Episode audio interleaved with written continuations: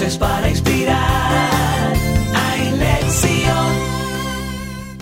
Estamos aquí hoy desde Israel, México y Venezuela grabando un nuevo podcast para nuestro movimiento Lección del Departamento de Emprendimiento Sionistas de la Organización Sionista Mundial y para mí es un gusto enorme recibir hoy aquí a Claudia Kerik, que es una poeta, traductora, investigadora y académica mexicana de origen argentino. Es que los intelectuales más importantes de América Latina han estado en Argentina, pero también hoy en día hay en todos lados. Y hoy en día no podemos decir que hay fronteras. Hoy en día los artistas, los judíos que se metieron a, filosofar y a hurgar un poco la identidad judía están en todas partes de América Latina y del mundo. Claudia también es licenciada en literatura latinoamericana, con estudios de maestría en literatura comparada por la Universidad Hebrea de Jerusalén. Nos estaba diciendo Claudia en el, el preámbulo de este podcast que vivió ocho años en Israel y wow, eso es súper interesante para este, esta, este compartir que vamos a tener hoy, esta conversación. Claudia también es doctora en literatura hispánica por el Colegio de México Colmex y ha colaborado para revistas como Diálogos, Vuelta a Poesía, Poesía Poética, Signos Literarios. Y lo más interesante y que para nosotros es muy rico es que ha traducido el poeta Yehuda Mihai, quien para, para todos eh, nos emociona muchísimo y ha sido uno de los poetas más sobresalientes de Israel. Y además también ha traducido al cuentista Edgar Queret, que también editó la compilación de ensayos en torno a Walter Benjamin. Y la verdad que creo que Walter Benjamin es también eh, temas que nos interesan a todos, eh, por lo menos a los que estamos aquí en este, en este ambiente, en, este, en esta comunidad educativa. Em, Claudia también obtuvo en el 90 la beca del Fondo Nacional para la Cultura y las Artes em, en la categoría de poesía. Tradujo del hebreo poemas escogidos de Yehuda Mihai. Desde el 87 imparte cursos introductorios a las vanguardias artísticas, el teatro del absurdo de Fernando Arrabal, la poesía de Lorca, Borges, Neruda y la poesía española del exilio en la carrera de Letras Hispánicas del Departamento de Filosofía de la Universidad Autónoma Metropolitana. Eh, bueno, tienes un currículum súper interesante. Eh, también tienes temas relacionados con el holocausto. Eh, eres poeta, traductora de poesía, enseñas sobre literatura y sobre poesía. ¿Por qué la poesía? ¿Qué es lo que sientes que te aporta? ¿Qué es lo que consigues dentro de ella? Y aprovecho para agradecerte mucho que hayas aceptado esta invitación. Gracias Raquel por haberla contactado. Adelante. Uy, ¿por qué la poesía es una gran pregunta? Porque la poesía eh, generalmente eh, expresa lo que es difícil de expresar. La poesía es como una dimensión en la que se articula lo que es inefable y, si buscas eh, comprender aquello que no, no lo encuentras en otros géneros literarios, la poesía es una vía de acceso para eso que es muy difícil de expresar. El poeta mm, como que nos da noticia de cosas que no son tan racionales o tan fáciles de articular.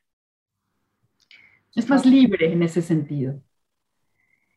¿Y cuál es ese ingrediente especial que tú sientes que la poesía aporta al mundo cultural, más precisamente al mundo judío, cultural judío, que no se puede encontrar en la narrativa quizás? Mm, bueno, la literatura en general aporta mucho al mundo cultural judío, no solo la poesía, narradores, dramaturgos, pensadores eh, y poetas, todos en su conjunto, eh, son capaces de, crear la identidad judía de otro modo. Eh, la literatura es más bien el gran tema, no solo la poesía, la literatura es como eh, la oportunidad de conocer la identidad judía de una manera más desprejuiciada. el lector no judío que se acerque a conocerla a partir de escritores judíos va a poder conocer otras facetas sobre Yehuda Mihai, eh, ¿cuál es el impacto que él ha tenido en la identidad israelí, te parece? Y, cómo podemos nosotros leerlo desde las comunidades? ¿Los jóvenes pueden ver algo ahí que los pueda atraer a la identidad judía?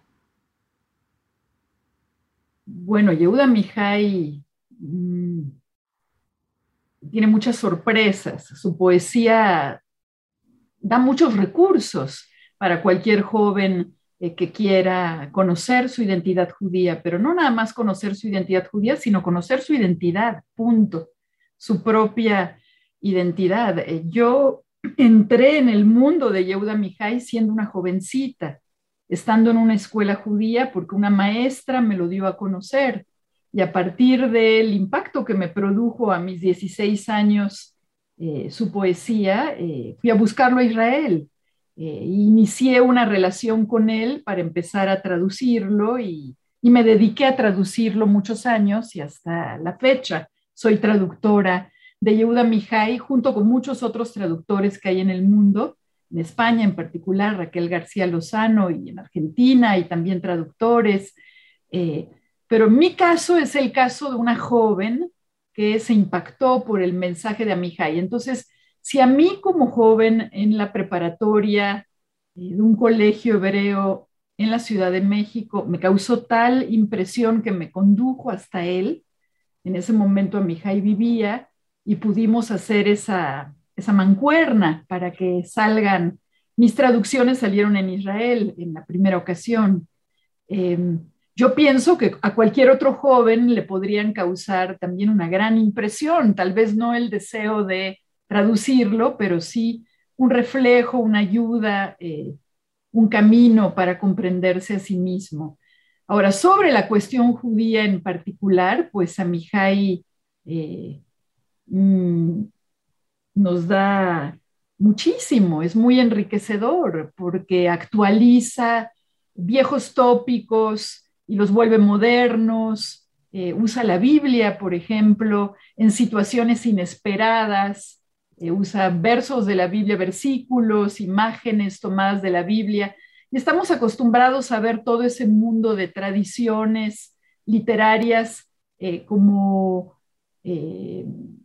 ya preestablecidas. A Mijay les da una mirada nueva, refresca eh, un mundo original, bíblico, de tradiciones y lo trae para discutirlo o lo trae para volverse provocador en escenas, por ejemplo, de sexualidad, de amor. A Mijay introduce eh, asociaciones bíblicas que no te esperas y que son una provocación, pero al mismo tiempo es una recuperación de tus raíces judías de una manera que no te la esperabas. Eh, y luego, Amihai es muy crítico, tiene un punto de vista crítico eh, hacia, no hacia su identidad judía, sino hacia la realidad de Israel, hacia la realidad del mundo, hacia el dogma, hacia el lado muy ortodoxo. Entonces, en su poesía también eh, establece como un permanente interrogar eh, sobre los límites de cada una de estas cuestiones. Entonces, me parece que puede ser muy interesante para un israelí eh, definitivamente conocer el punto de vista crítico de Amihai hacia la realidad y el punto de vista compasivo, porque tiene los dos lados, la crítica y la compasión, la solidaridad, y, sin violar nunca su lealtad al judaísmo, su convicción de sí mismo como, como judío. Es la voz, yo, yo le llamo la voz moderna del pueblo judío, es la de Amihai. Eh, pero al mismo tiempo es, eh, nos, nos, lleva a la reflexión, es, es, es obligado ponerse a pensar, eh, por la manera en la que cuestiona algunos ángulos. Entonces, Amihai es una voz universal, es leído hoy en el mundo por muchísimos lectores judíos y no judíos, interesados en Israel y no interesados en Israel, eh, interesados en el judaísmo y no, pero es una puerta de entrada para conocer todo eso de la mejor manera posible, porque es como que le saca provecho eh, a toda la tradición literaria judía y la moderniza, la vuelve eh, atractiva, interesante. Yo creo que para los jóvenes y, para gente de cualquier edad, Amijay es un camino eh, de enriquecimiento. Yo quería preguntarte, ¿ser poeta te ayuda a traducir mejor en la poesía de Yehuda Mihai? ¿Tienes recursos que no tendría tal vez alguien que no se atreve a escribir poesía? Yo creo que sí. Yo creo que sí, Raquel. Definitivamente sí. Incluso te puedo confesar que mi inicio en la traducción de Amihai fue un poco evadir mi propia poesía. en vez de enfrentarme al reto yo de escribir, me puse a traducirlo porque lo tomé un poco como mi voz. De ahí vino una fusión con él.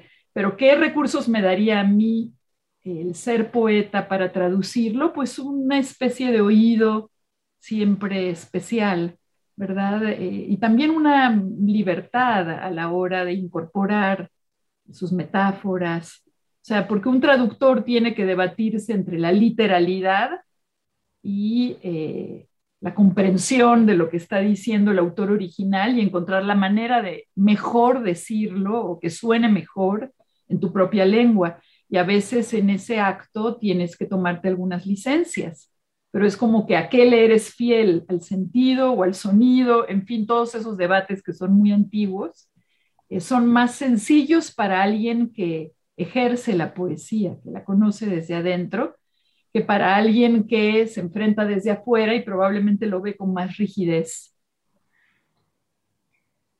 ¿Nos quisieras leer alguno?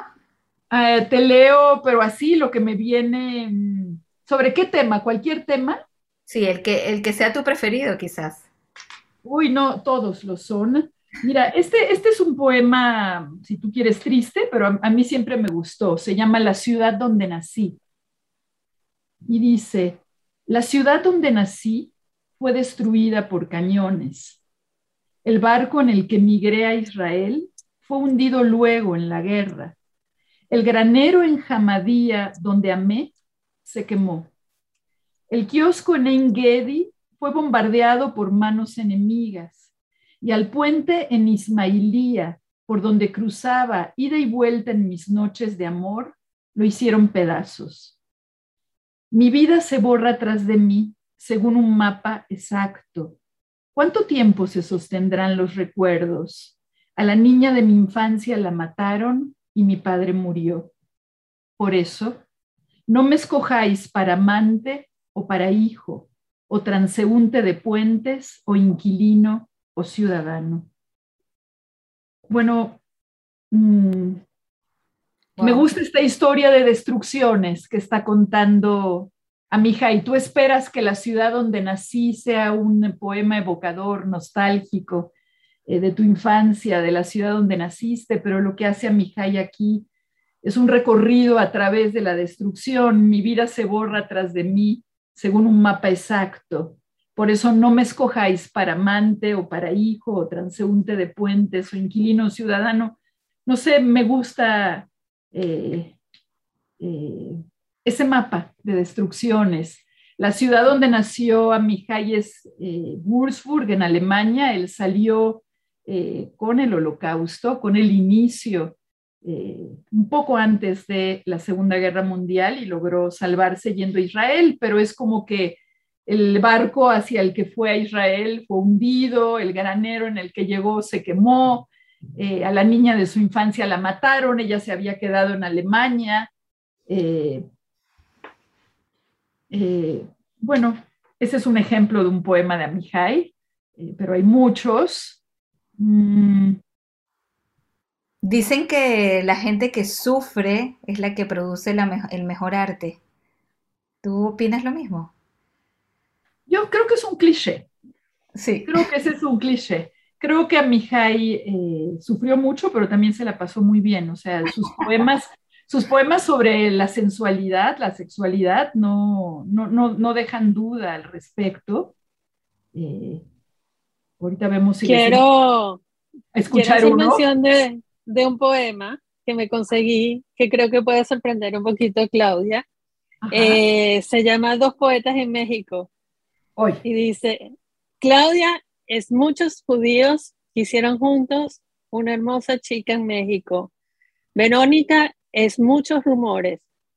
Quiero describirlas como en los libros de viajes del siglo pasado, con mucho amor y pocos conocimientos No sé qué palabras las hacen felices, ni qué palabras las vuelven tristes. ¿Cuáles son los paisajes de su desconsuelo y cuáles los de su esperanza? ¿Qué metas profundas y qué desiertos? ¿Qué lejanas montañas nevadas y qué de la noche?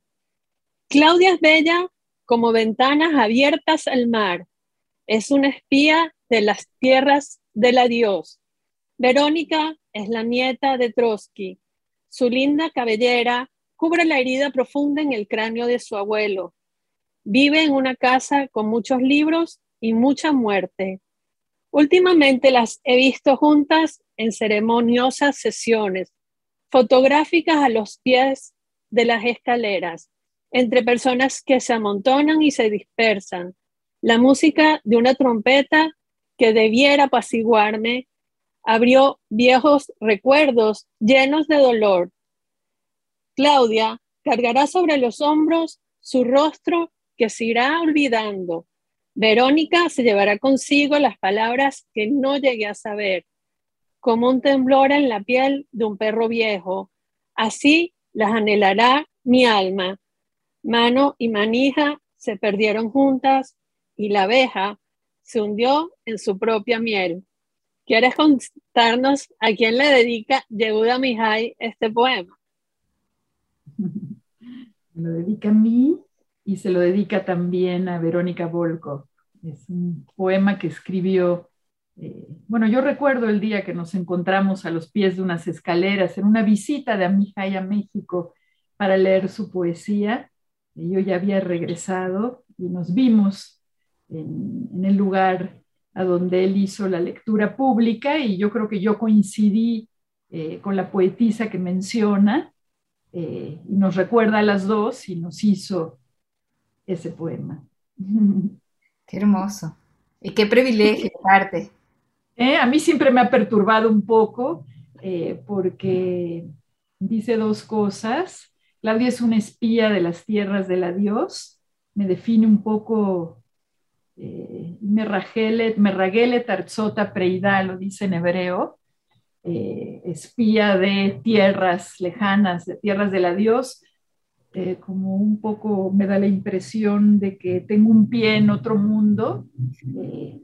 siento que él lo captó muy rápido y esa, esa definición de mí me resulta perturbadora y también el que use a Isaías porque usa un versículo de Isaías, eh, no sé qué cosas las harán felices, qué cosas las harán tristes, y de, de, pronto pone, ¿y qué de la noche? ¿Y qué de la noche? Es una pregunta que se hace en Isaías, eh, y es una pregunta que bíblicamente augura eh, descalabros, malas cosas, o sea, lo puso como para decir, ¿y qué, qué cosas les esperan? ¿Qué calamidades a ambas? Y bueno, pero es un honor que, que esté yo en ese poema y, que lo haya escrito. Wow, Pero ahí se ven las características de Amijay.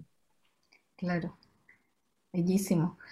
Eh, bellísimo y que... Te, leo otro poema, te leo otro.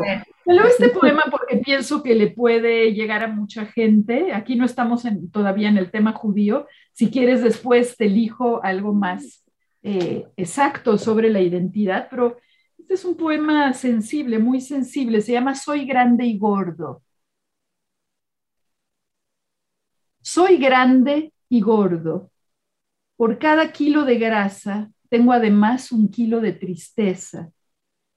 Fui un gran tartamudo, pero desde que aprendí a mentir, fluye mi habla como el agua. Solo mi rostro permanece pesado, como una sílaba imposible de pronunciar piedra de tropiezo, balbuceo.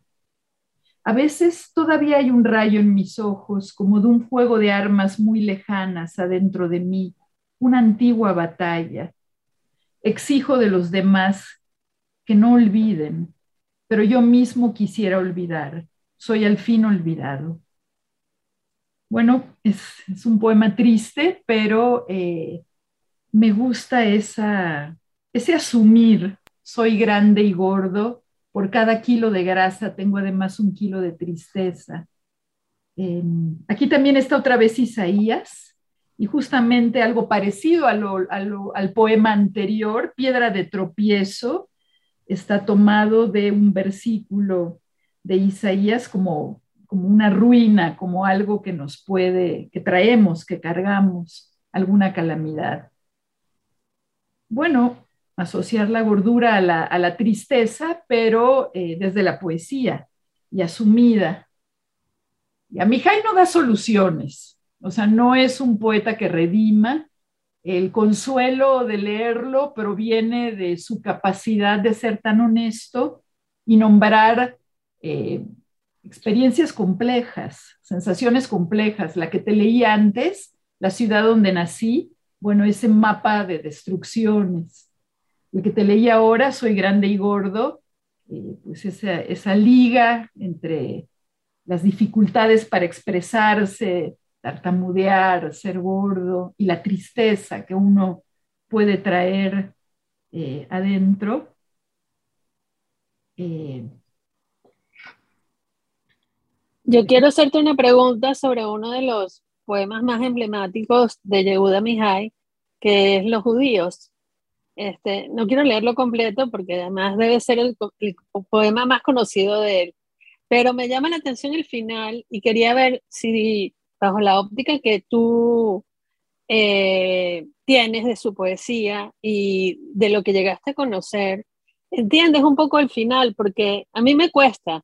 Dice, ¿y qué hay de Dios? Cantábamos, no hay como nuestro Dios.